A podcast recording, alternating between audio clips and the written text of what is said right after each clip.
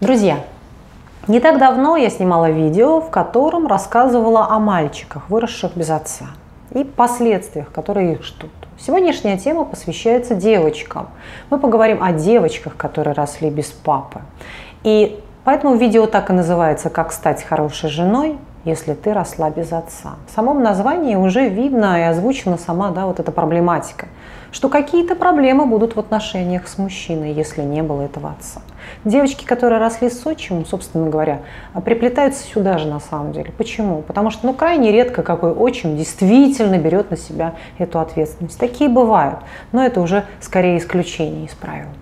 Давайте посмотрим, с чем сталкивается девочка, которая рождается в полной семье, где получает действительно настоящего отца в полном понимании этого слова, заботливого, да, такого действительно отзывчивого, чуткого, сильного, смелого, любящего внимательного. Давайте посмотрим, в чем таком эта девочка купается. Ну, естественно, она чувствует себя принцессой, она чувствует себя нужной, любимой, защищенной, она чувствует основу, базу, она чувствует, что она живет прямо во дворце, несмотря на то, что она может жить вообще в, в комнатке, в коммунальной. Но вот это вот отцовское плечо, отцовская спина, дает маленькой девочке абсолютное значит, внутреннее ощущение такой крепости, в которой она является принцессой.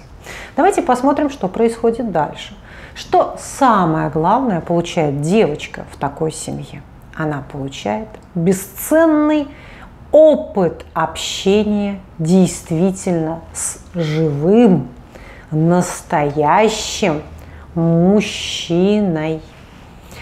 Она понимает, что папа спит, она видит, как папа спит, она видит, как папа пахнет, как папа кушает, что он любит мужчина кушать, что он не любит кушать, что папа пукнул, что папа бросил там, я не знаю, какие-то тапки свои, что вот это мужик, мужчина, и он отличается от женщины по каким-то там своим признакам. Она может сидеть у него на волосатых коленках, да, он посадил ее на ноги, и его эти ноги не смущают волосатые это. Она понимает, что это мужские ноги. Далее она тестирует себя как женщину.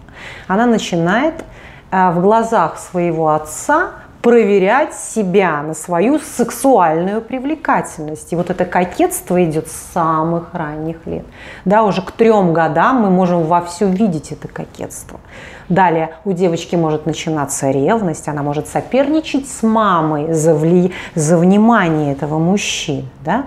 И она может мечтать выйти за него замуж и прямую такие говорить, что ты знаешь, папочка, когда я вырасту, я выйду замуж только за тебя собственно говоря, как и сыновья своим мамам говорят, да, мамуль, когда я вырасту, я обязательно на тебя женюсь. Так же говорят очень часто доченьки. Я сейчас говорю действительно вот про настоящего папу. Вот папу вот действительно в полном смысле слова. Таким образом, девочка, она понимает мир мужчины. Вот это вот самое-самое главное, да, помимо от того, что она ощущает себя совершенно защищенной, ощущает совершенно себя самой красивой на свете, ну для папы-то она самая красивая, да, она нисколько в себе не сомневается. Кстати говоря, очень э, явно видно женщин, которые выросли с хорошим отцом. Они немножко такие даже избалованные. И вот у них есть вот эта какая-то полноценность. У них есть немножечко другой перекос, они очень требовательные.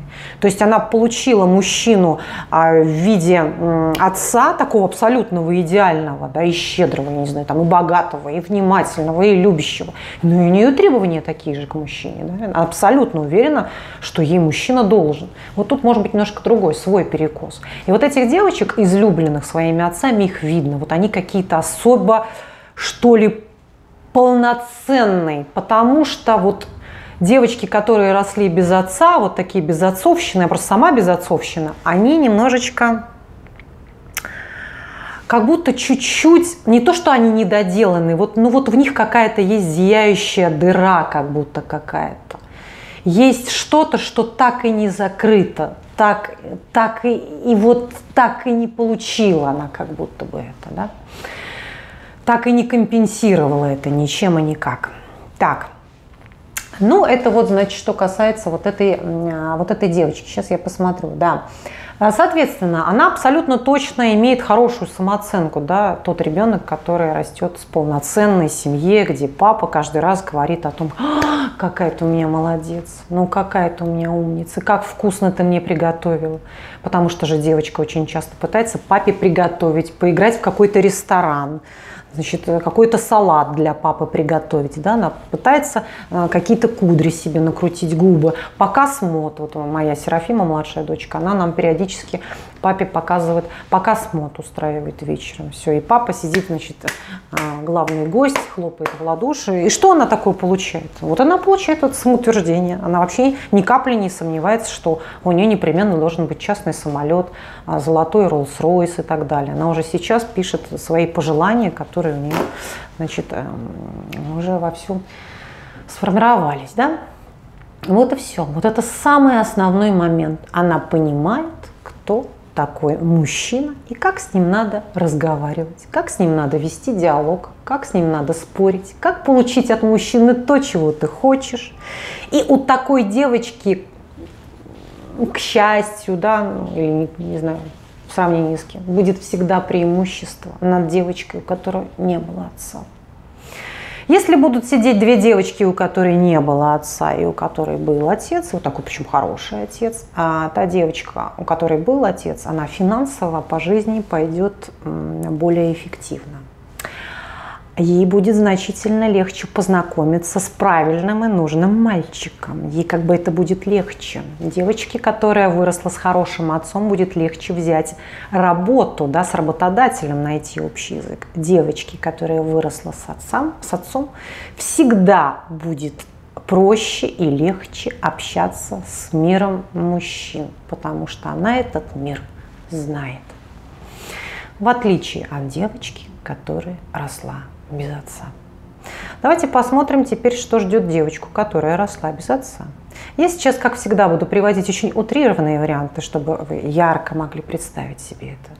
Девочка, которая росла без отца, может или их бояться до такой степени, что и как будто бы и ненавидеть, потому что параллельно слышала еще какие-то мамины истории очень неприятные, очень пугающие, да, вот про ее отца, про вообще других опасных мужчин и так далее. То есть она может держаться и сторониться мир мужчин и превратиться вообще в старую деву. И под ручку с мамой гулять по магазинчикам. Таких примеров очень много. Это такой вот первый утрированный вариант. Второй утрированный вариант – это как бы оппозиция от этого, оппозит. Второй вариант – это такая гиперсексуальная, причем в основе будет лежать не гиперсексуальность, а способ самоутвердиться. И вот она будет и трахаться, и трахаться, и трахаться, и трахаться с одним, со вторым, с третьим, с пятым. двадцать. Это вот так именно промискуитетные, беспорядочные половые связи. Для чего? Вот такой странный, не очень ясный и непонятный способ получить мужскую любовь, мужскую заботу, мужское одобрение, внимание, щедрость какую-то, да, похвалу вот в виде а почему-то исключительно каких-то интимных отношений. Это вот такой второй вариант. И третий вариант, самый распространенный, да, это вариант, когда женщина выходит замуж, ее любят, но она вообще не понимает своей роли в семье, она вообще не понимает смысл семьи, она не понимает смысл мужчины в этой семье, какова вообще его функция, какова его роль. И ей, правда, искренне непонятно было. Вот, например, я в браке уже больше 20 лет. С своим мужем живу больше 20 лет. И поскольку я сама безотцовщина, лет 10 наших с ним отношений были такие, что мне искренне было непонятно, почему я вообще должна приходить вечером домой. Мне не очень понятно. Почему я могу остаться ночевать там где-то у подружки? А почему я не могу там остаться ночевать? В чем проблема? Я искренне не могла это понять. Искренне. А, я мне противно было вообще понимание э, того, что я имею семью, что я замужем. Мне от этого было противно. Мне казалось, что это что-то такое. Семья – это что-то такое очень постыдное. Что семья – это что-то такое тюремное, какое-то заключение, несчастье какое-то. И э, также я не могла понять, почему я должна готовить завтрак, какой-то обед мужчине. Тем более что-то ему постирать. вот он ходил там в этой несчастной одной рубашечке какой-нибудь занюханной. Да? Мне абсолютно не было сопричастности к вот этому семейному процессу и к мужчине. Все. Значит, э, вот такой вот нюанс. Соответственно, девочка, девушка, выросшая без отца, понимает мужчину как нечто инородное, как нечто очень странное и иноземное, и не очень может понять, как ему смотреть в глаза, как с ним взаимодействовать, как с ним разговаривать. То есть мне казалось, что мир мужчин, он вообще предназначен для каких-то других, особенных женщин. Он как бы не предназначен для меня. То есть это какие-то другие женщины должны жить с мужчиной. Все. Ну вот есть какой-то вот муж, вот тут будем жить. Вот это было очень странное отношение к мужчинам, очень длительное, странное отношение. Да, очень длительное странное отношение.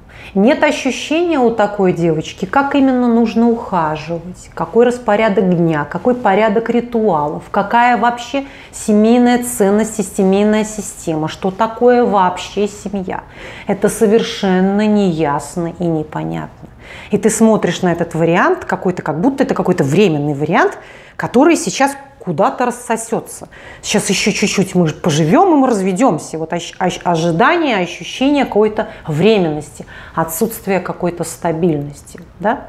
Вот наоборот, когда семье девочки, которая жила с папой, действительно с настоящим папой, у нее наоборот ощущение, что я должна выйти замуж, как моя мама один раз на всю жизнь. Так, ну вот сейчас мы с вами как раз подходим к той теме, что со всей этой историей делать. Вот мы уже поняли, каким образом да, а, влечет за собой то или иное действие, то или иное, значит, та или иная ситуация, какие последствия за собой несет. Посмотрите, постепенно и поэтапно, какие сейчас рекомендации даю, да, старайтесь вводить, а, если вы тем более не замужем, старайтесь в свое общество вводить как можно больше мужчин. Постарайтесь присматриваться, то есть пусть это будут какие-то в коллективе люди, да, ближе к мужчинам, пусть это будут какие-то ваши друзья, побольше каких-то родственников мужчин и так далее. Старайтесь наблюдать за ними, старайтесь присматриваться. И главный секрет, попробуйте в этих людях видеть не нечто такое особенное, что-то такое прямо пугающее, а видеть в них детей – Потому что это так и есть на самом деле. В каждом мужчине живет маленький мальчик, пятилетний такой. Да? И вот старайтесь в каждом мужчине увидеть этого пятилетнего ребенка. Таким образом спадет вот этот какой-то ореол чего-то такого э, иноземного. Все, вы увидите перед собой просто ребенка. Постарайтесь э, взаимодействовать с ним все больше и больше и больше, изучая его с разных, разных, разных сторон. И вот на, сначала на самой дружеской волне постарайтесь выстраивать свои отношения. Да? Свои отношения. Также э, в вашей семье. Кстати, что самое интересное и парадоксальное, э, вот эти девушки, которые не понимают, почему вообще она должна своему мужу что-то там постирать, вести какое-то домашнее хозяйство, почему она вообще должна домой прийти ночевать, вообще зачем все мне это надо. Вот такую женщину мужчина безумно любит. И мне, кстати, даже говоря вот от этих всех парадоксов и закономерностей, вот немножко обидно за женский род. Вот такую женщину будут безумно любить, которая будет вот это вот отпихивать, постоянно говорить, что не хочу я домой ночевать, приходить. Вот такую женщину будут безумно любить. Вот мужчина наш очень парадоксально. Собственно говоря, как и женщина. Да? Чем меньше женщину мы, чем больше женщину мы любим, тем меньше нравимся мы ей. Вот такой вот зато парадокс. Вот она зато получает очень такого мужа, который вот прямо не надышится на нее, господи. Вот завтрак приготовила, счастье какое э, поднебесное. Так, значит, вот возвращаясь к этому моменту, да, и попробуйте прописывать свою собственную реальность, свою собственную жизнь как то, что а, в вашем дне, в вашей жизни должны быть какие-то особенные моменты, Иначе день становится похожий один на другой. И вот эту ценность нужно не ждать где-то там, когда-то, а создавать ее непосредственно в своей квартире, в своем доме, со своим мужчиной, со своими детьми.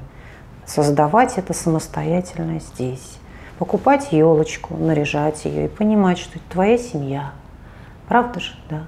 Я не знаю, там э, э, эти самые, как их, эти яички варить, куличики эти печь, да, кто любит Пасху, там праздновать Пасху, понимать, что это моя семья. Да? Делать семейные фотографии, смотреть и понимать, что это мой муж, и это моя семья. Да? Может быть, где-то даже искусственно создавать вот этот интерес, любовь и понимание к тому, что вообще-то это же ценность. Это же ценность. То есть как бы по крошечке, по крошечке, по капельке, по, вот по маленькому пазлу складывать вот эту свою собственную картинку, свой собственный мир. Да. И наделять это какой-то ценностью. Все. Какой-то своей семейностью, своей собственной ритуальностью. Все. Включать в это как можно больше собственного внимания, собственного какого-то вклада. Вот.